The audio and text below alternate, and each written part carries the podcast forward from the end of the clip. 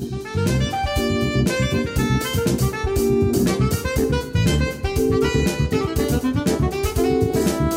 さんこんばんは。金曜日のこの時間は夜トレをお送りしていきます。今日の担当は加納内彩子です。今日も夜トレは FX 投資家を応援していきますよ。本日のスタジオメンバー高野康則さん。よろしくお願いします。夜テレガールズノーディー。よろしくお願いします。ゆきなちゃん。よろしくお願いします。内藤梨沙ちゃん。よろしくお願いします。そして本日のゲストはソニーフィナンシャルホールディングス金融市場調査部長チーフアナリストの小川真紀さんです。すごい全部言った。よろしくお願いします。小川さんお久しぶりです。お久お久しぶりです。お久しぶりです。なんか一息で言うからすごいって思ってつらちゃんさ一生懸命練習したじゃないですか さっき横でずっとブツブツブツブツって練習してた、えー、小川さんよろしくお願いいたします。今日はもうあまの多分伺うことがほとんど一つになりそうな気もしますし、はい。いっぱいになりそうな気もするので、はい、はい、ぜひぜひ。はい、よろしくお願いします。たくさん教えてください。ツイッターで皆様のご意見ご質問随時受け付けております。皆さんと一緒にトレード戦略を練りましょう。それでは今夜も夜トレ進めてまいりましょう小川真紀さんをゲストにお迎えいたしましてお送りする今夜の夜トレ。トランプラリーと言われておりますがこの間の動き2000年以降のドル円の動きの中では2008年のリーマンショックに次ぐ2番目の動き。黒田バズーカなんか目じゃないのだそうですすでに、うんそんなになってるんですね。そうですね。黒田バズーカの時はえっと2014年の10月末だったと思うんですけれどもえー、20日間ぐらいで約10円ですね。109円から119円、えーだったと思いますけれども。確かね。でそそういう動きだったんですけど今回はあのたった2週間でね、もう10円以上いってましたんで早かった。ただあの黒田バズーカの時とまた大きな決定的な違いがあって、あの黒田バズーカのつつ、えー、と追加緩和した時ですね。あの時はあの日米の金利差ってね全然開いてなかったんですよ、あのむしろね金利差縮小してたんです。アメリカが全然利上げできてない状態、だったんだけれどもその黒田さんの演出したサプライズでもってバズーカってとかねそのハロウィン緩和とか言われましたけれどもあれでそのすごいこう円安ドル高が加速したっていう流れであって金利差は全然ひらが広がってなかったんですね、まあ、それは金利差が後からついてくるってみんな思ってたんですよ。アメリカの金利が上がってくるだろうって。だけどそうなってなかったんですよね。で今回大きな違いっていうのはトランプさんのまあ、結局その、なんて言うんでしょう、あの勝利宣言スピーチ、あれが結構効いてたと思うんですけれども、まあ、インフラ投資だとかね、財政出動のばらまき、あの大型減税とか、そういうお金いっぱい使ってくれるだろうっていうね、そういうそのことに対する期待でもって、景気良くなるよねっていうことで、ですね長期金利がビューってこう、アメリカの長期金利が上がっていって、で日本はどうしたかっていうと、日本は日銀があの例のイールドカーブコントロールっていうものをやってるもんですから10年債はもうね0%付近に維持するっていう政策なので、日本は金利10年債は上がらないと。それをやってたことが効いちゃいましたよね。そう。あれねすごいびっくりするのは結果的に日銀は とても素晴らしい政策をやったという。あの9月の枠組み発表の後って散々叩かれましたけれども結局良かったじゃんっていう話に今なってるわけですよね。やってなかったら一緒に金利上がっちゃってるわけですよ、ね、そうそうそうそう、それで、まあ、だから日銀の人も今、ほっと胸をなでろすっていう状態だと思いますけれども、日米の金利差広がってるからね、で当然、その金利の高い方にお金は向かうわけですから、ドル高になってるということですよね、だからそれが予想以上に加速しちゃってるっていう状況ではあるんだけれども、あのまあ、そういう政策的な部分とか金利差が実際に広がってるっていう要するに実実態を伴ったドル高円安ってことですよね。だから黒田さんの時とはそれがちょっと違う。14年の時とは動き的に違うというところですよね。だから実態を伴ってるからこそもしかするとそのアメリカの金利がねその皆さんの期待でもってトランプさんに対する期待が続いていて期待インフレ率が上がってるうちはあのこの傾向は続くのかもしれないですよね。トレンドとしては。うーんそこですよね、うん。トランプさんへの期待で金利が上がっていて、うん。あお金使うんだな景気良くなるんだなって伺ってると、うん。とてもこう正の循環のようにそう。思えるんですそういう意味では期待先行ですよね、うん。だってほぼほぼその来年の景気良くなるっていうことだったり利上げとかも織り込んじゃってる状態なのでだからそれが本当にそうなるのかどうかっていうところですね、今のところはその期待先行で動いてる。そう。でまだ就任もしてないわけだし就任もしてなくてでトランプさんのやってるその財 財政のねあの話とかっていうのは来年の予算っていうのはもう2017年の10月からですから、ずいぶん先ですね。そうそうそうだから別に今言っててもそれが実現していくのはまだ先の話ですから17年の1月に就任するのの前にもう動いちゃってって言ってたら予算なんて執行は10月、そうそうだから予算っていうのは10月からからだですからね。年度が。年度が。はあ、1年近くありますよ。だからそれでもう期待先行で買っちゃってるわけなんで、それが期待がシューンってしぼんじゃうと 為替もシューンってなる可能性はあるからだからそこはちょっと注意しとかなきゃいけないってことですよね。もっと言うとまだトランプさん大統領にならないかもしれないですからね。おおそうですか、えど どっかにね書いてありましたよ。まだヒラリーがなる可能性は残されているとか12記事あっ月てにその選挙人の投票っていうのがあって、そそれ以前にトランプさんが何らかの理由でその選挙に出れない状態になった場合はヒラリーさんが自動的になるんです自動なんですかそれ？そう自動です。2人しか候補いないんで、でもこっちの党の副大統領候補になるとかそういうのはではないんです。すあのトランプさんに決まった後でトランプさんの例えば健康問題とかそういうのが起きた場合は副大統領ペンスさんがなるんだけれども、ええトランプさん自体がその選挙人の投票日の前に何らかの理由でその選挙に出れない状況になってしまうとヒラリーさんがなる。うーん。そんな状態の中でゴンゴン上がってるわけですね。そうですそうです小川さんでこの水準ってここまで来ちゃって。あーだからもう直近の加速はあの昨日今日とかの動きっていうのはちょっとオーバーシュート気味かなとは思いますよね、やっぱりただあの、テクニカル的に言うと、その去年の、えっと高値、2000えっと125円台はい。と今年の安値の99円台の半値戻しっていうのが112、えー、2円の40銭ぐらいですかね、にあって。でそこを割とあっさり抜けちゃったんで、うんあーこれもうちょっと買えるかなっていうね雰囲気ではありますけどね。115円ぐらいまでいってもおかしくないかなとは思いますけれども、やっぱり120円まで一気にいく相場なのかどうかってちょっと分かんないですけど要するにその IMM とか見ててもねやっぱりその円ロングポジションの状態なわけです。よ11月15日時点でまだ円ロングにかな2万枚ぐらい円ロングに投機筋が傾いてるってことは円を買い越してるってことなんですよね。11月15日の時点で。そう。で11月15日っていうのはもう一応その選挙から1週間経って、うん。それでもう為替は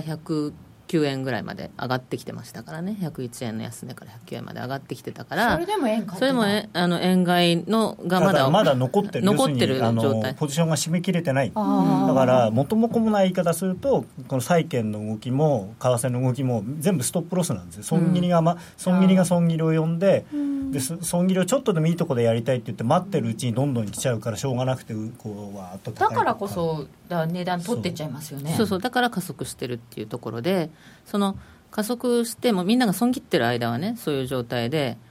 まあ、まだこうなんていうかなドル円の売りオーダーも出つつそれをここなしながらっていう感じなんだけれども、それも直近みたいにこう加速するともみんなだんだんもうこれは上行くなっていうふうに思い始めると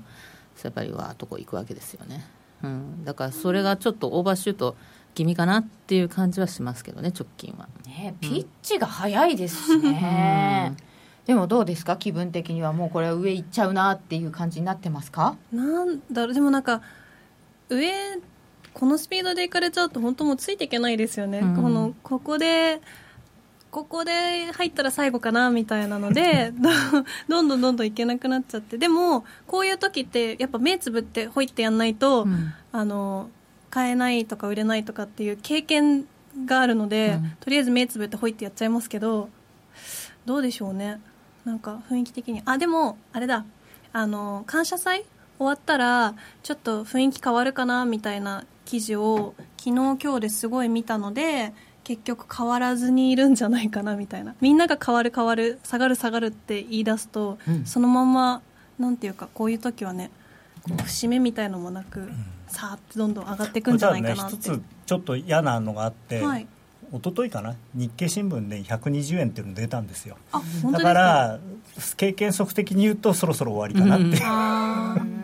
そうですね。みんながなんかその賞味期限を測ってるというか、うんうんどこまでいつまでっていうのを気にしてるような気がするんですけど、そうですね。小川さんはどの辺まで？私個人的にはねそのこう、まあ、ここれはちょっと加速しすぎ足元は、だけど、まあ、これで例えばある程度調整で入ったとしてもそんな下がらないような気がするんですよね。この上げのスピードについてこれてなかった人たちがやっぱり今は短期の投機筋が動いてるかもしれないけど、もうちょっと長期的な投資家とかが下がったらやっぱりちょっと買うっていうような動きに出てくると思うのでそうなった時はあのそうなる時っていうのはやっぱりあまり下がりにくいっていうのはあって、そこそこ堅調な状態がですねあの来年の1月20日就任式でしょ？でそれから100日間はこうハネムーン期間ということでですね、そのまあ、メディアもあんまり叩かないし支持もそこそこ安定すると。いうことなんで、まあ、4月末ぐらいまでは、まあ、割と堅調に推移するのかなっていうところですかね。100日間ハネムーン期間。そうですね。あるのかな今回 まあでももうすでにその花向きが入ってるかもしれないし。入ってると考えても11日から100日だと、まあ、まだ11月9日から100日だとまだ結構ありますよね、うん。とりあえず1月20日の就任。そうですね、まだまだ就任もしてないわけなので、就任して、したときにその、今ね、あのこの間、ほら、えーと、今月の21日に、国民向けのビデオメッセージって出したじゃないですか、あれね、なかなかよくまとまってて、あのはげーって。ちゃんとしてるなっていう感じでしたけれども、あの結局、だからその、意外にふんわりしててですね、この就任後100日間にすぐ着手することっていうことをこれから発表しますって言って、お何が出るんだ、何が出るんだって感じだったんだけれども、そう言ってること自体は割とそんなに細かくは、あのはっきりしたこと言ってはっきりしてたのは一つだけあって、それ TPP からだ脱退するっていうね、初日にやる。初日にやるって、それだけはものすごくはっきりしてたんですけれども、それ以外のことは割とふんわりしてたんですよ。うん。うん、だまあまあからそれ、T- TPP はね共和党基本的に嫌がってましたから、そうで移民問題についてもあのビザの乱用をあの調査するってインベスティゲートっていう言葉を使ってて調査調査するって言ってるんですよね。で今まではあのね、こう不法不法労働者とか不法移民はもうすぐ追い出すとかって言ってたじゃないですか。それもちょっと影を潜めちゃっててなんかちょっとん？調査？みたいな感じだったんですよねだからそのいくつかのポイントについて語っててコンパクトにまとまってていいメッセージだったんだけど、意外にトランプさんの割にはっきりしてないなっていう感じはあってで一つだけその TPP はすごいはっきりしたんですよ。だけどあの問題をいうふうに言うっていうことはあの通商とかね、はい。通貨政策についてはやっぱり結構保護主義的な色彩が濃いなっていう印象はありますよね。あそこだけあんなにはっきり言っちゃうと、あそうですよね、うん。だとするとその通貨の問題ですけど、うんやっぱりドル高は嫌だって言い出さないんですかね。いう可能性はあると思いますよ十分に。あの方は。トランプさんが言わないまでもあの財務大臣これから決まりますよね、うん。決まった人なんか言わざるを得なかったりしないのかなうんその可能性もあるし、まあ、例えば今、ドル指数ね、ドルインデックスとかっていうのは結構その、あの要は DXY ってやつね、あのチャートありますよとか言ってああります。あの、えーっとたた高野さんの手が。ライブで動いてるやつの,、はい。あの上場されてるね。あはい。のドルインデックスですけれども、それはなんかあの、まあ、今まで100っていう水準は割と超え超えにくいっていうかちょろっと超えたりしたことはあったんだけれども、うん。ここ10年ぐらいはもうずっとその高値圏なんですよ。100っていうところがね、インデックスで。でこの100をが近づいてくると近づいたりその超えたりするとやっぱりアメリカのメディアとかも100って結構ねドルインデックスで100って象徴的な意味もあるからドル高だドル高だって騒ぎ出すわけですよ、それであの結構 FOMC のメンバーとかもこれまでもねそのドルはちょっと高すぎるとか、あのこのこのドル高アメリカにとってはマイナスだとかっていうのを結構発言してたのはあのドルインデックスの100っていう水準だったんですけどそれ今大きく超えてきててですね超えてますよね。100, に近い100 100人台までやってます、ね、100人台までやってますよね。これ2003年以来。うん、でこれがすごいねこうかこのように加速してしまうとで実際にアメリカの景気にとってはマイナスになってくるので金融も引き締まってしまうわけなのでそうするとわざわざね利上げする必要ってあるんですかっていう話になってきたりとか、する可能性もあるわけですよね。だからそれこそ12月の利上げとかってどうなんですか？うん12月は私は個人的にはね、そのもう100%市場で織り込まれているものをやらない方がリスク高いと思うので、もう市場のボラティリティっていうことを考えると、今の FOMC とかイエレンさんって、その極端にボラティリティというかね、その市場が混乱することを嫌がる節があるので、でも100%織り込んでんだったら12月はとりあえず上げとけという話になって、だけど来年はペースダウンする可能性はありますよね、もしかすると。うん。高野さんはもしかするとないかもしれないっていう。いやなんかやらない方がいいんじゃないかなと僕は個人的に思うんですけどね。それでやらなければそれこそドルインデックスとかもボーンと下がるし、でそもそも、あのーこのドルインデックスがこう上がってることでそのブレイナードさんっていうか、まあ、要するに財務省がですねあのもうすでに4回ぐらい、えー利上げをしたのと同じぐらいの効果があるとかって言ってたじゃないですか前に。だからそれを考えるとまあさらにねこの上げで何回分か織り込んでるわけだからやる必要がない。確かに通貨高は引き締め効果なのでこれは引き締め効果になっちゃってるんでしょうけどみんながもうやると思ってたのうに、んやらなかったらそれはなんかこれまでこう発言をいっぱいして織り込ませていた FOMC さんのこう信頼に関わるような気がする、うん。ますよねまあでもまだちょっと時間ありますからね。ここれから織り込ませるとか。まああの、まあ状況がだって全然変わってるじゃないですか、うん。それこそずっと、あの確かにね。ガラスの天井だった100を一気に突き抜けちゃったわけだから。うーん。まあじゃあ12月の FOMC はそうそういうことで、はい。その後ですよねあの今2回とか3回とか言ってますよね、うん。17年中に、はいはい。これっていうのはどのぐらい？私に以前は2回と思ってたやっぱり今のドル高のペースとか見てますとまあ1回できて1回とかかなっていう。うん一回 6, 6月に1回とかやるのかなっていう感じで思ってますけどね、うん、でも12月とか6月12月で2回って最初は思ってるんですけど12月ぐらいになってくると分かんないですねちょっと、うん、そうするとなんかそれはまあでも17年のことはゆっくりまた調整していけばいいんでしょうけどそうすると、今のペースで考えてるとそんなにそんなにそんなに利上げだけでドル円上がっていくもんでもない。うん、うんそうですね。というふうに思いますね。でこのドルインデックスが上がっちゃうのは多通貨もあるじゃないですか、はい、ユーロ下がってますよね、はい。うん。この辺はまだヨーロッパがもうこれからもう12月からはい。来年にかけてうん。政治が大変、うん、政治が大変ですね、政治が大変、まあ、通貨が下がっていること自体は欧州経済にとってはねプラスではありますけれどもただその政治要因というのはとってもうん。大変なことであって、そうですようね、ん、今度イタリアもね国民投票を12月4日に控えてますけれども、これも結構火種になる可能性はありますよね。今回例えばノーだからとかって天地がひっくり返るような話はないと思いますけれども、ただそのベンチさんがまあ辞めると言ってると、まあ、辞めても別に政権が変わることはなくて政権自体は2018年の総選挙でまあ変わる可能性があるということではあるんですけど、まあ、いずれにしても首相が変わるわけだから、まあ、ちょっと多少混沌としますよね。ね、空白期間になっちゃいますよね、うん。レンチさんって結構こう改革はしてきた人ですから。ですよね、でもなんか調べてたらレンチさんが辞めるのも困るんだけど国民投票で、えー、とゆ通っちゃって、えー、と下院の力が抑えられると、うん。五つ星運動さんが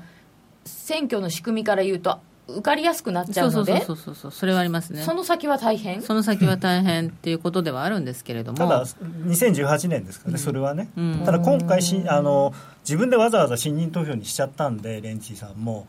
だからまあねイギリスも自分でああいう投票にしちゃったしねっていう。だからもしかするとその選挙前倒す可能性があるんですよ、ほもう2017年のそれこそ第一四半期にイタリアが、えーやるかもしれない。で今のあれだ、あのー表読みだと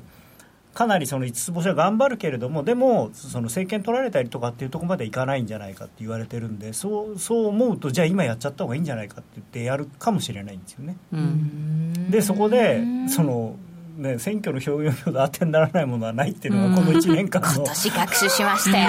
それなんでだからどうなるか分かんないんですよね。うんでしたよね、まさかが何度もあるっていう。うん、だからね、その世論調査の見方っていうのは、やっぱり我々も変えなきゃいけないなと思っていて、その支持率とかね、そういうことはもうほとんど、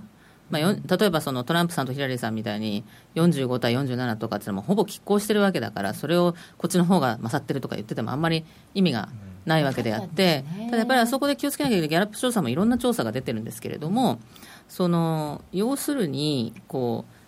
えー、と政策に対する支持率っていうのが出てるんですよ。それぞれの政策に対する支持率ね。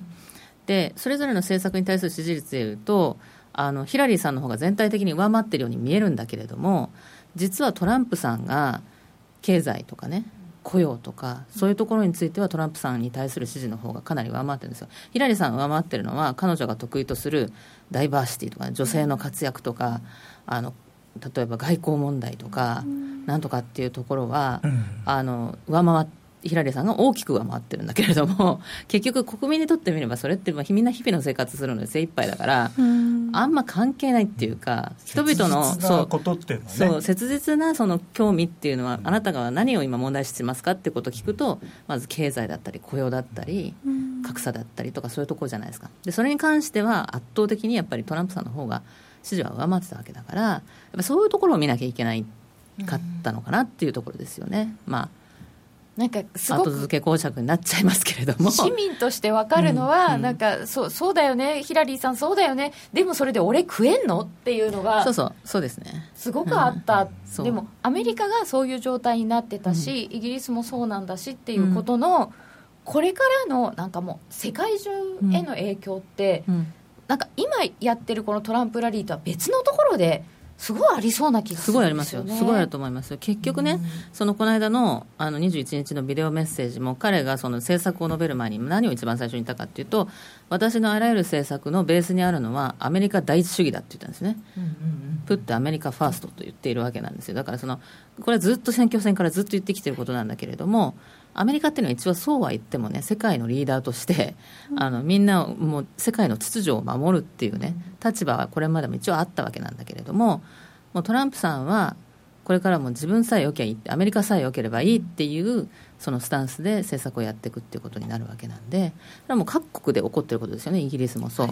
の排他的、保護主義的になって、自分の国だけ良ければいいっていう国ばっかりになっていくっていうことですね、アメリカですらすらそういうスタンスになるかもしれないってことは、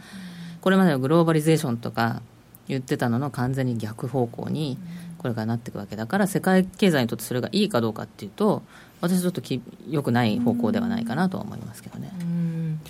それがねななんとかこうあんまり悪くならない方に行ってほしいなとは思うんですけど、うん。これからヨーロッパも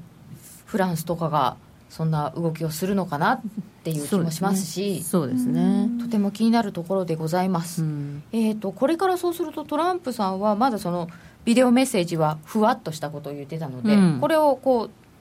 きちっとした形にしていく、ええあと人事なんかも固めていくそうでわけですすよねね。そうですね。やっぱり、あの、そういう、金融市場っていう意味では財務長官ね。財務長官の人事ってのは結構大事。はいで、今名前が上がっているところっていうのは、その、例えば JP モルガンの CEO の、あの、ジェイミー・ダイモンドとかね。はいはいあの、は、本人興味ないって言ってるらしいんですけれども。ダイモン CEO うん、らしいんですけど、あとはそのスティーブン・ムニューチンでしたっけ、あのゴールドマン・サックスの、えー、とパートナーだった人とか、あとその、えっ、と、ニューチンそう、可愛い名前ですね。ニューチンさんはずっと彼の選挙対策本部のその財務をやってた人なんで、ででも大門さんは健康不安もねあるしあの人だってがんの治療中ですからね。もともとだだけど、いずれにしてもその金融業界の、まあ割とセンターにいた人を据えるっていうね、あのか方向方向感ではあるようなんですよ、どうやら、ブラックストーンの人も名前上がってましたけれども、あのそういうところで考えると、その今のね、金融規制、ガチガチで今、アメリカの金融規制が、あのかなり金融規制の緩和っていう方向に動くっていう、これは金融市場にとっては、金融関係者にとっても嬉しい話だし、金融市場にとってもプラスっていうことで、そういうことに対する期待であったりとかね、それもまあ今の動きに含まれてるとは思いますけどね。まあ、銀行株がこんなに上がりましたんですけど。う。ん。でもい今さらこうすごいいっぱい人とお金を使ってその金融規制に対応してきたのにどうどうなんのよみたいな文句も出てるっていうニュースが出てましたけど、うん。これムニューチンさんはい今ももういるっていうことなんですけど、うん。ダイモンさんとかそういうゴールドマン・サックスとかねそうそういうのがドンって座った時にうん。どうなんですか？大嫌いなような雰囲気でしたよね。ウォール街ウォール街は嫌われてましたけどね、うん。だけどそれで株が上がったりとかいう動きになるんだったらば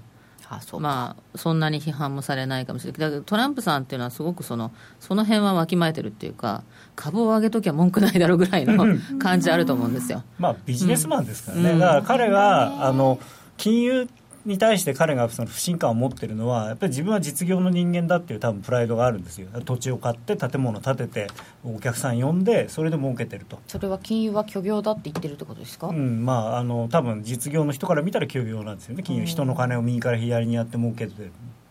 でもその自分の言うこと聞くんだったらいいんですよそれは。自分の目的のために言うことを聞聞いてくれる人だったら別に金融の人だろうがなんだろうが。うん。で政治家じゃなくてやっぱりそういうビジネスマンを彼は重用したいんですよね。うん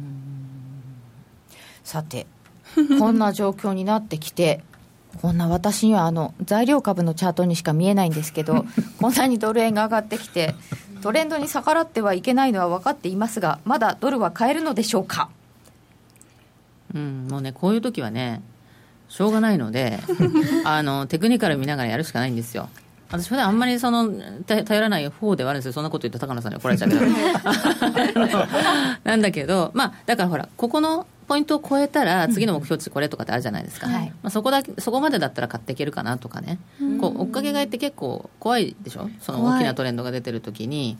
買って、でそれ持ったまままたちょっと追加買いとかそういうのっていうのはあの本来であれば大きなトレンドが出てる時はそういう動き、まあね、トレーダーの人とかするわけなんだけれどもなかなかそういうのってできないじゃないですか。だってこの動きがどこまで続くのかもよく分かんないとかねあるわけなんで、まあ、だからこういう時はもうストップロスレベルを決めて もうここまで来たらもう何でもいいからとりあえず一回やめるっていう水準も決めた上でロング。でまあしょうがないからお付き合いするしかないですよね。ちょっとでも相場に。お付き合い。するしかない。あのもうちょっとでも入っとかないと気持ち的にねうん。あの穏やかでないというかそうなんです。そう参加してなかったじゃんみたいなそういうそうなんかこう、まあね。あのショックの方が大きくなってし目のまうので。前で10円以上動いてるのに全然取れてない。もしくはね逆に持ってかれてるって言ったら。でそういう時はもうその金金額を小さくしてでもうちょっとお風呂にちょぴっと使うじゃないけれども あのちょぴっとだけあの参加するっていうことでもやっといた方が後で後悔しないような気はしますけどね。だその時もストップロスを絶対置くのを忘れないで、あの枕を高くして寝られるように しといていただきたいということですよね。うん。うん。そうですよね、うん。あの心があの折れるので、うん全然参加してなかったっていうのはちょっとゆ許せない感じになって逆にこう、じゃあじゃあじゃあそろそろ終わるよって言って無理やり売っちゃったりとかするうん感じなので、この間だって何が出るかわからないわけだし、トランプさんがいきなり今のドルドル高はね、行き過ぎだとかって突然言うかもしれないからね、それないとは言えないですから、まだ就任してないんだけれども、それでも言ったらそれなりに相場は動きますからね。だから、あの何があるかもわからないし、それそもそもそのボラが結構高いし、今日の下げ方とか見ても割とスカスカっていう面もあるじゃないですか、意外に。結構動きましたよ夕方、そうそう。だからあのそういう時っていうのは、まあ、あまり金額はむ絶対無理をしないっていうところと乗っかるにしても金額は抑えて。抑え気味にやるっていうこととストップロスを置くのを忘れない、まあ、そこで切切って戻っちゃってももうそれはしょうがないっていうふうに思うしかないうん。し、っていうことですよね。だから、ね。うん、うまくこういうそのはスピード感をうまく乗り切るのはそういうふうにやるしかないですよね。戻っちゃうと悔しくなってその次とか耐えちゃうんですけどでもいっぱい何回切ってもプラスの時があればそれでうん。ペイできますからね。うん。割り切らないといけないですうん。よね、そうそう。であとは高高野さんのテクニカルのね ご案内をよく聞くと。いうことじゃないですか。こういう時はテクニカルを、うん。そうですね。結構なんか円買いで入っ耐えてる人がいるんですよね。うん。いやだから我慢強いんですよ。一番一番悪いパターンはさっき、あのおっしゃったやつであ上がってる買えない上がってる買えないこんな高いところ買えないあ止まったじゃあ売ってみようって。それが一,、一番よくない。一番悪いパターンです、我ね、々がスケベショートと呼ぶあれですね ちょっと取れるかもっていう。そうちょっと取れるかも。でもちょっと取れるかもだったらやっぱりトレンド出てる方についた方がいいですよね。そうもちろん。うん。ただ今日高所恐怖症っていうのがあるんでみんな買えないんですよね。だからお客さん見ててもどっちかっていうとショートから入って切らされてうん売って切らされて売り上がっちゃうんですよね。でもそういう人がいる間は養分があるっていうことですよね。そう。で買った人はすぐ売り売っちゃう。うんそう。うんさっき聞いてたらうっちがうまく乗ってましたね。あー変わって変わってる人っていうか珍しいと思いますよああいう人は。そうですか。そうだ。みんながそうそうなっていただくためにこの番組そうはあるんですけど。そうなんだけどやっぱりねこのスピードなかなかねついていけないしそもそももっと理由がはっきり分かってればいいんだけれども、ななんでトランプさん勝ってもともとトランプさん勝ったらリスクオフで円高ってみんな言ってたじゃんって、ね。まあ僕も含めてね、うん。あの少なくとも短期的には。中長期的には財政拡大なんだからドル高ででしょと思いましたけどでもまさかね。半日で織り込むと思いませんよ。思わない思わない。やっぱりと当面1か月とかね2週間ぐらいは下がって下90円台でうろうろするかなと思ってたのにいきなりでしょ。だから誰も分かんないからこそこんだけ動くんですよね。なんか5円とか動いちゃうともう例えば持っててもなんていうかポプラスのポジション持ってても切りなんかこう利食いしたくなっちゃって、うんそれはなるでしょごいや5円我慢できたらすごい、いやそれは取っていいいいんじゃないんですか？うんいね、でもだからなんかそのピラミッティングをこの相場でずっとし続けられた人すごいなと思って。あれはどうどこの心を持ってたらできるんですか？ああの一つチャあのヒントはチャートの右側の数字を見ない、あチャートの右側のえだけどチャートの角度が見えちゃうじゃないあですか。それガーッと広げればいい 拡大。なんかき。はいいい方にあまあそうですね。そうですね、えーところでユーロドルはどうですか？これね。まあ後でお話ししますけどね、はい。このような一方的な流れの中でミセス渡辺の逆張り作戦は危険えー結局センスがないってことじゃないのかね。あごめんなさい。ドル円やっと半値戻しだから全然高くない。ああそう思える人はすすごいと思います。今テクニカル聞いてますか？聞いてますか？いやてか聞くとか聞かないっていう概念が僕ないんで、うん。うんテクニカルが、まあ、全てとは言いませんけどトレードはテクニカルでででしか最終的な判断できないどれを使うかとかはありますよねこういう時にきっと。まあだからどういう足のものを見るか。こういうふうに動いてる時に1時間足のチャート見てもあんまり意味がないんでやっぱり週足とか月足とかのチャートを見てつ目処を見るっていうことですかね。じわじわ上がるとみんな乗ってくるのに急騰にはなかなか乗れない。乗れないよね。乗れない。だって縄跳び高速回転してるんだもん入れないんですよ。はいはい。えー皆さんぜひぜひツイッターの方にもご質問などあればお寄せください、えーそれでは主要通貨の分析はまた後ほど伺いたいと思います。ここで一旦お知らせです。日本を代表する宗教学者木野和義さんが説いた昭和の名講話集「消防現像に学ぶ CD 版」好評発売中。難解と言われた道元禅師の教えが分かりやすい木の節で今鮮やかによみがえります。お値段は税込1万6200円。送料が別途かかります。お求めは0335954730ラジオ日経通販ショップサウンロード。またはネットショップサウンロードまで。全クラス in English 大好評実施中の全のワークショップに英語クラスが登場です。ただひたすらに座る。シンプルで美しく奥深い修行の体験。あなたも英語の指導で禅のマインドに触れてみませんか？お申し込みお問い合わせはラジオ日経英語で全入門をインターネットで検索。ホームページからどうぞ。ここで跳ね返されるかもって言ってたんだけど本当に。教えて高野さん教えて高野さん。すごい。何今の？すごいリバーブがかかっていた。はい、ゆるトレガールズの実践トレード上達のために高野さんのトレードドリルをお送りしています、はい。というわけでですね先週は、えー、と織り込み済みというのを習ったんだけど、ゆきなに復習をお願いします、はい、えー織り込み済みを教えていただいたんですけど、いつも雇用統計で前座を見たり市場予想を見たりするのはどのくらい織り込んでたっていうのを知るためだったと思うんですけどその今回トランプさんの場合はどのくらい織り込んでたのかっていう。これはね難しいですね。あの多分直前のその勝ち負けっていう意味ではトランプさんが勝つっていうのは多分10%ぐらいしか織り込んでなくて90%ぐらいはもうヒラリーさん勝つというう織り込みだったんだけれどもただそのトランプさんが勝ってだからドル高になると思ってた人はほとんどいないんで短期的には少なくとも。だからそれはそういう意味では意外と10%しか織り込んでないと言いつつトランプさんになって下がったら嫌だなっていうポジションが多分できてたのかなと、今にして思えばね、うん。っていうだからちょっとすごいあのーなんていうのかな歯切れの悪い答えなんだけどただあの実はその選挙の投票自体はその支持率とかさっき小川さん言ったみたいに45対47とかぐらいで実際にその総得票数でいうとそのぐらいの感じになってる。だからその少ない得票でどれだけ選挙人を取るかっていうそのストラテジーの部分ですごく共和党が強かったっていうことなんでだからそのトランプさんは人気ないけど共和党の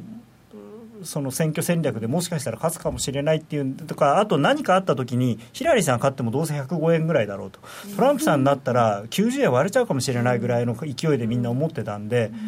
可能性は低い、まあ、いわゆるロングテールってやつで可能性は低いけれども起きたらすごく大きな影響があるんじゃないかっていうんで下向きのだからなんていうのドル円が下がる方向とかあの金利が下がる方向のそのポジションが随分できてたのかなっていう。じゃあそういう意味ではその選挙の結果自体そのどっちが勝つかみたいのを織り込むっていうよりもその後の動きは今回はあんまり織り込まれてなかったっていう、うん、織り込まれていなかったっていうか過剰に織り込んでいた、だからあのブレグジットの時の教訓でブレグジットするとはほとんどの人思ってなかったけどしたらやっぱりすごく下がるよねって思う。だから今回のやつもトランプさんもし勝ったらすごく下がるよねって思う。じゃあリスクリワード考えたらあのトランプさん勝たないだろうけどでもショートにしといた方がいいんじゃないかみたいな、きっとことになってたのかなと、まあ、あの IMM のポジションなんか見る限りはそういう。なんか織り込みもなかなか難しいですね捉え方がね。うん、何をどう織り込むのか、はい、というわけですね今日のテーマなんですけれども今日の質問はこれですね。ドルインデックスって何？はい、そうたまたまねこれを用意していて、はい。そう。素晴らしい。まあ、ちょうどそうドルさっきちょう指数の話。ど話してましたね。まあまあ打ち合わせをしたかのような、僕もちょうどその最近ドル指数ずっと 100, 100に乗ったじところからこれドル指数100に1回乗ったんでもしかしたらここから跳ね返されるんじゃないかっていうことを、まあ、み今週になって言ってて跳ね返らなくて それでうん。すごいなって。でな、まあ、ドルインデックス。さっき、えまあ、日本語と英語しか違わない。で何なのかっていうと例えばドル円とかユーロドルとかだとその単一の円とかユーロとかっていう通貨に対してドルが強いとか弱いとかいう話でじゃあドル円上がってるけどユーロドルも上がってるとかいう時はじゃあドルは強いのか弱いのかってよくわからない。なのでそのドルが全体的に強いのか弱いのかっていうのをあの指数にして測りましょうっていうので作られたそのまあ人工的な指数なんだけれどもでいつもちょうど彼女が言ってたあの我々が普通見てるドルインデックスっていうのはそのニューヨークの商品取引所に上場されてる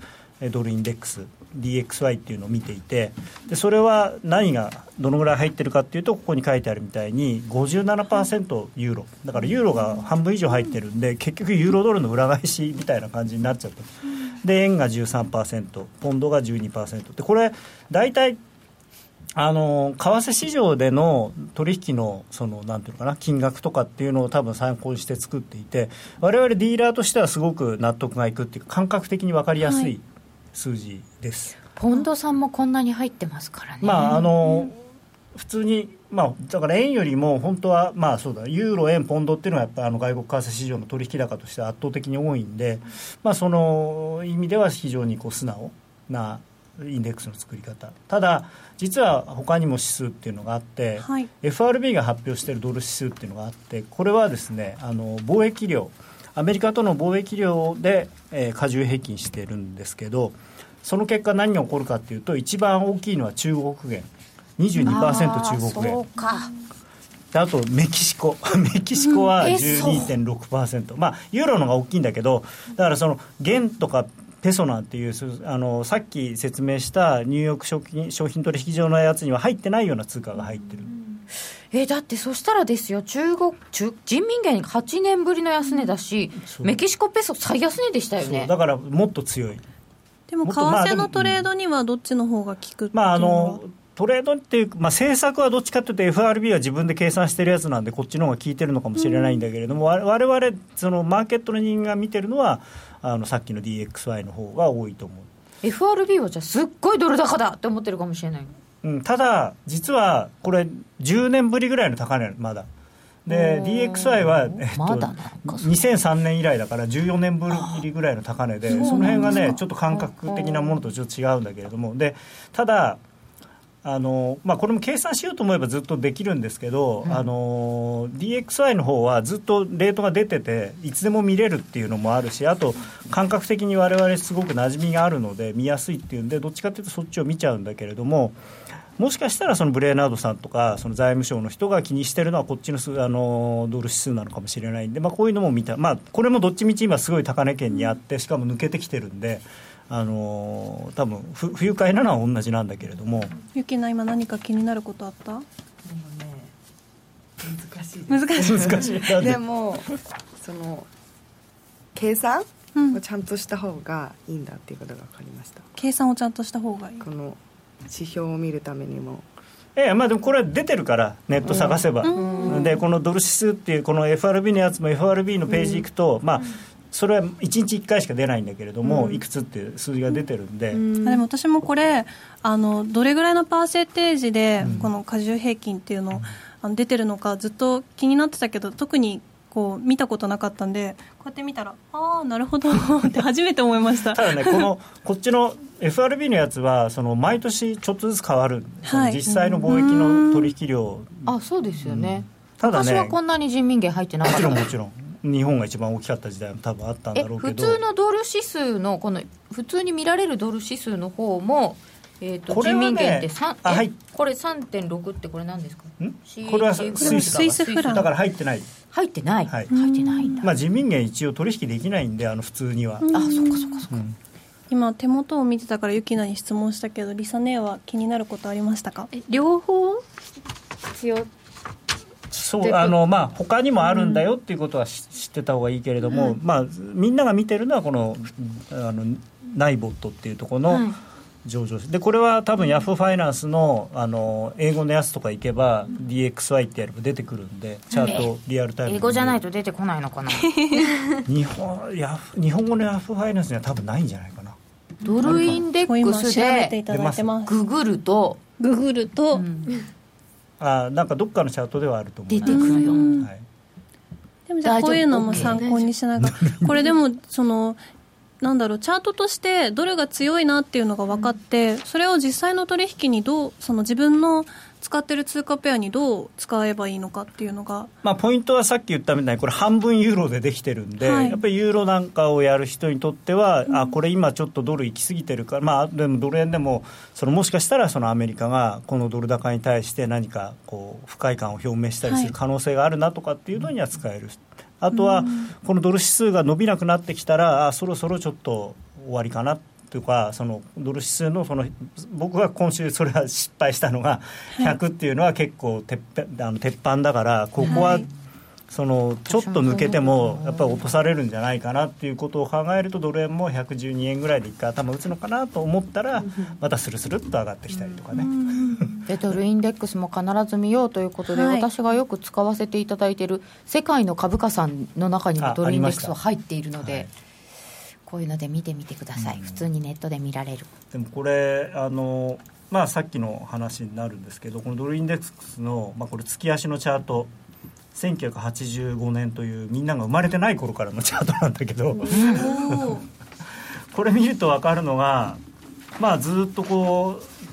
う下がってこれ、まあ、リーマンショックで最安値をつけたんだけれどもその後三角持ち合いやって上に抜けてここ1年2年ぐらいはずっとこの100っていうのが抜けなかったとそれを抜けてきてるんで普通にテクニカルで考えるとこの106とかっていうところあるいはその半値戻りの117とかっていうのが、まあ、見えてきてるんでもしかしたらそのドルの上げが非常に大きくなる可能性は一応まあ考えておいてもいいのかなっていうのが一つあるのとあとドル円も月足のこの基準線っていうのが112円の35銭にあってここは僕一つのまあ戻るとしたらここは目標だとは言っていたんだけれども、止まると思ったのが全くスルーされていてしかもこの地高スパンもこのローソク足の上に出てるから完全にこれまたあのーすごい強い形になっていてまあ正直あの先月ぐらいにもこれ上がるんだったらすごく早く上がるっていうふうに言ってたんだけれどもそれは上がるんだったらの話で、どっちかっていうとこの抵抗体の中にズブズブって入っていく方がメインシナリオでこれ完全にサブシナリオだったんだけど、まあ抵抗体で綺麗に反発して上がってるんでまあまあ相場としては綺麗っちゃ綺麗なのかなこういうのもドルインデックスも参考にしていくといいよっていうことなんですね、であとさっきちょうど小川さん言ったみたいに、はい。この週足のチャート見るとはい。このも週足のはい。一目均衡表に映ってますよ、これ半値が112円の35、まあ、さっきの基準線と同じとこだけれども、これ抜けて次の目安って115円台半ば。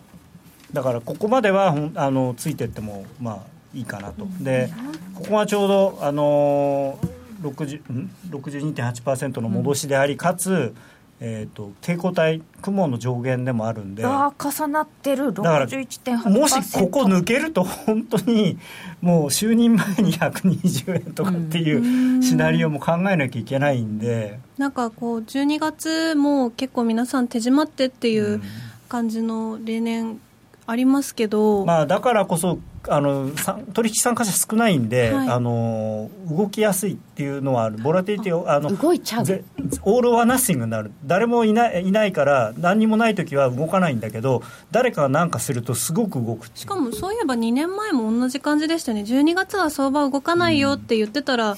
ねびっくり、動いちゃった。あっという間に動いちゃいましたね。動いちゃったら早いかもしれない、でしかもどっちかっていうとその円ロングに傾いてたんで、その巻きただただ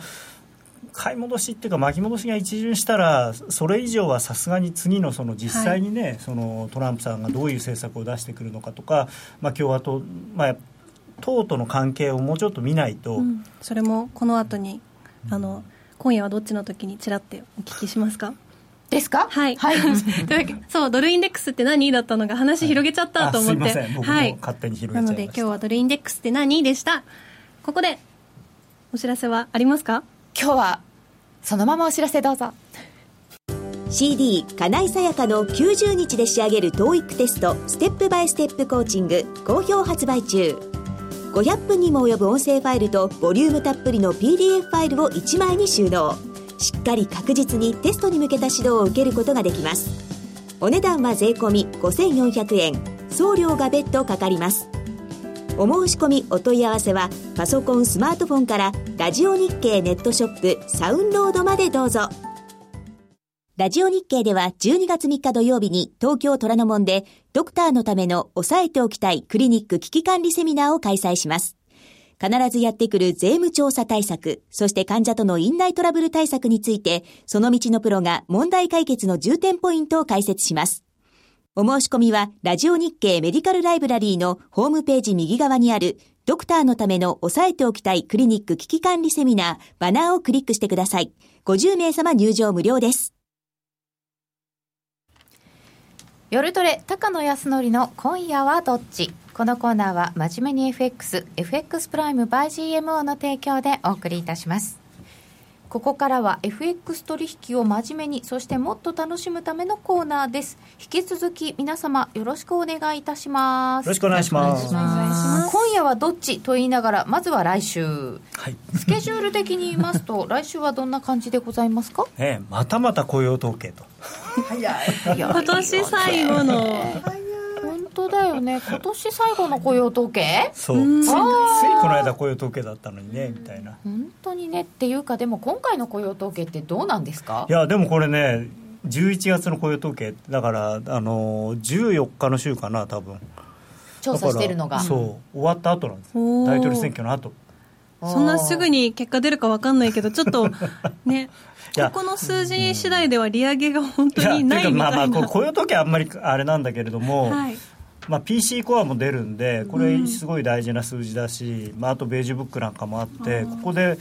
なんかドル高に耐えられないみたいな感じの数字がいろいろ出てくるともしかしたらもしかしたらジャネット決断,、決断の時みたいな。いやマーケットはどんなに期待してもやっぱりできないものはできないみたいな。100%以上織り込んだってできないみたいな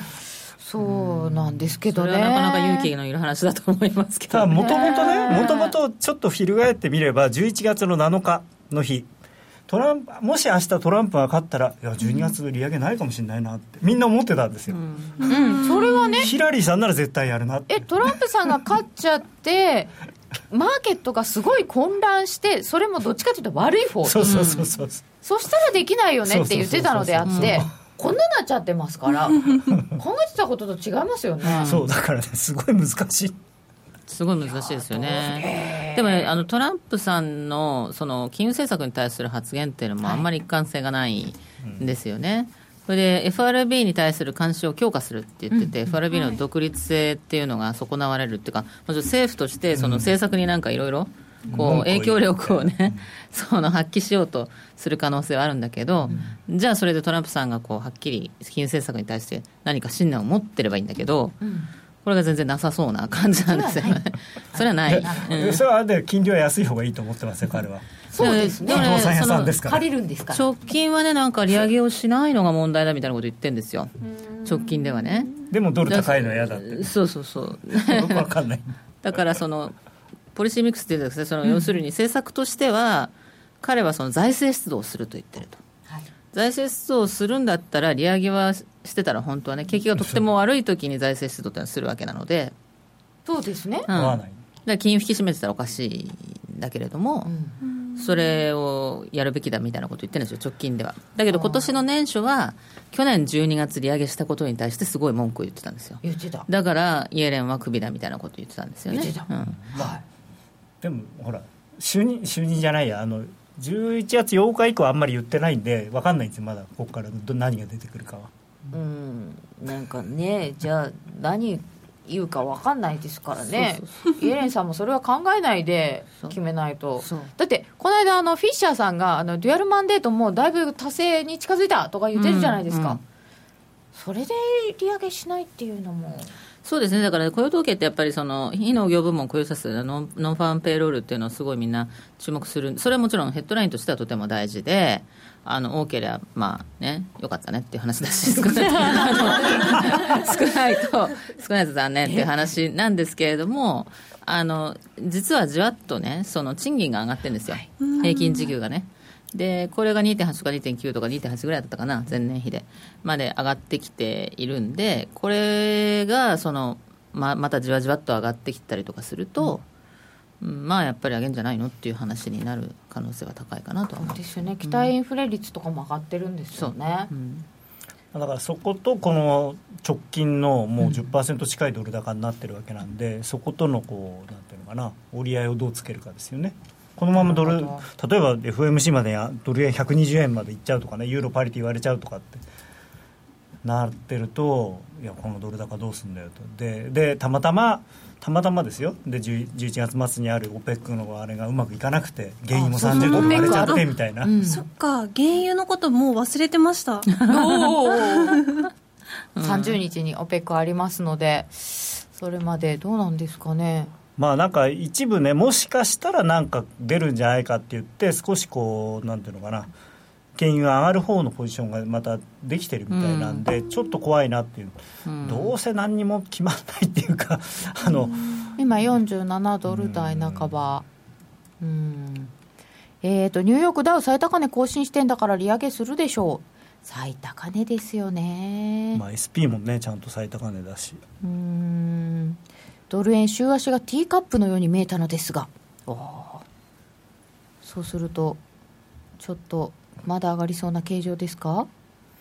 ヒラリーが勝っても同じような相場になってたと思う。上がる理由がはっきりわからないから。なるほど、そうだね。とりあえず11月30日のペクと12月4日のイタリアの選挙に注目だよね、うん、うん、そういえばイタリアの選挙、ね、そうそうそう。イタリアの選挙があるのとあとそのいえーと、雇用統計もあるということで、ちょっとね、あのこう少し様子見姿勢になるかもしれないですよね、もしかすると。さすがに、ここまでも早かったし、うんうんうん、ちょっと様子見って、時間調整な感じですか、一旦少し落ちる感じですか、まあ、そのイタリアっていうのはね、そのこうもしあのノーっていう判断を国民がした場合に、まあ、レンチさんが辞めると、首相が辞めると言ってると、まあ、それ自体が、だから電池がひっくり返るような問題にはならないかもしれないんだけど、すぐにはね。でも象徴的な意味としては、やっぱりその世の中的にあのみんなこう怒ってるっていうかねその現政権に対して反体制とか、グローバリゼーション反対とかね、そういう動きの、まあ、象徴にはなりますよね、イギリスときてアメリカときてでおまけに世論調査とかまた世論調査の話しちゃいけないかもしれないけれども見るとなんかねイタリアの新聞のね各紙があの行った世論調査で報道によればね出てるところによるとトランプショックの後からあのノーっていう国民がねその反対する方向にちょっとこう加速してるらしいんですよね。なんでトランプショックの後からなんですか、うんいやだから本音を言っていいんだみたいなね。俺たちもみたいな。でもイタリアはもどっちかっていうとその否決されそうなんですよ。あの世論調査的にもね、だから2度あることは3度あるんだったら逆かもしれない。結果は。世論調査の逆に行く。そうというような状況があるのでちょっと様子見たいなっていう人が出てきても不思議ではない、まあ、問題はでもイタリアよりもやっぱりフランスの大統領選挙ですよね、ねえなんか結構早くになんかあのもうサルコジさんがやもう辞めちゃったんででフィヨンさんとかいうなんか第三の人が出てきちゃっていて、これでルペンさんとどうなんだろうみたいなね。どへえまた分かんないどっちが勝つのか。フィヨンさん。フィヨンさんまった調べないといけなくなりました、ね、なんかだから全然もともとサルコジかもう一人かって言ってたのにその第三の人がポッと出てきちゃったんですよ。第三の第三男の男、だからルペンっていう人もあれですよね。もう完全にこう国民投票やりたい方向の人ですよね、まあまあ出たいし、うん。だからこう離脱国境閉ざしうん。閉ざしたい人。まあ極右ですからね、ね。そうなっていくと本当ユーロバラバラみたいになっちゃいますよね。あそうそうそう。それはねあのそうだから困るんです。よ いやでねそうユーロユーロのチャートが切れてきてるんですけど。ユーロのチャートが切れてきてるって何がどういうことですか、サポートラインを切れてきてるんですよ、はい。ユーロは。はい。ユーロドル。だからね、まあ、ちょっとね、ちょっと今年の年末には僕はすいませんって感じだと思うんですけどね、ユーロはね。あーまあ、ただ一応、去年のこの安値が、このシリーズの安値になるっていうことだったんで、まあ、まだもうちょっとだけあるんですけどね、100, 100ポイントぐらいあは。本当だ。切れてる。まあもうここまで来るとね、ユーロが来年上がるっていう予想はなかなかできないですよね、政治的な混乱があるんで、でいい方にはなかなかポジティブサプライズってあんま起きないんで、まあ、もっと長い目で見れば、フランスもやめ、イタリアもやめ、みんなやめて、結局、ドイツユーロになればね、上がると思いますけど、でもじゃああの8年周期はないんですね。ああそっか。なんか言ってましたね。7年でしたっね。7年かな、ユーロは。ユーロ。ポンドは、ただね、ポンドは8年周期で来年そこを打つんです、一応、予定としては。じゃあ来週聞いていいですかねもう一回。来週はどのペアでどのぐらいっていうのを高野さん。いやー、困ったな。どれがいいですか？ドル円？ユーロドルで下いきます？来週。来週。ね。今夜でもいいですけど。やっぱりドル円115円台までやってほしいなという希望的観測？ドル円で115円を目指してみここよまで来たんだからとりあえず抵抗体上限試す試そうよって。う、うん、クリスマス前にあ一旦上を目指してみでもみ合いに入ると。もみ合いに入る。もみ合いに入る。うーん。だって差がいやそれは1円とかね1円50銭ぐらいの下げはあると思いますよ。ポジション調整で、でもなかなかねこっから新規でまだ買えないからこそ下がらない。下がれ下がりきらない。か変えてない人はたくさんいるから買いたいですもんね、うん。ちょっと。でまあ、これは僕はあんまり好きな話、タイプの話ではないんですけど、結構輸入の会社がオプションでノックアウトついちゃって、ね。買わなきゃいけないとかいう話も出てるんで、実需さんのはい、切実な事情もあるかもしれません。高野康則の今夜はどっち？このコーナーは真面目に FXFX プライム by GMO の提供でお送りいたしました。え番組もそろそろお別れのお時間です。現在1ドル112円95銭近辺。ちょっとこれ上どの辺までいくのかな本当に楽しみになってきました。来週の夜トレもどうぞお楽しみになさってください。高野康則さん小川真紀さんどうもありがとうございました。ありがとうございました。そしてノーディーゆきなちゃん内藤りさちゃんありがとうございました。ありがとうございました。お時間あれば延長戦もお付き合いください。さようなら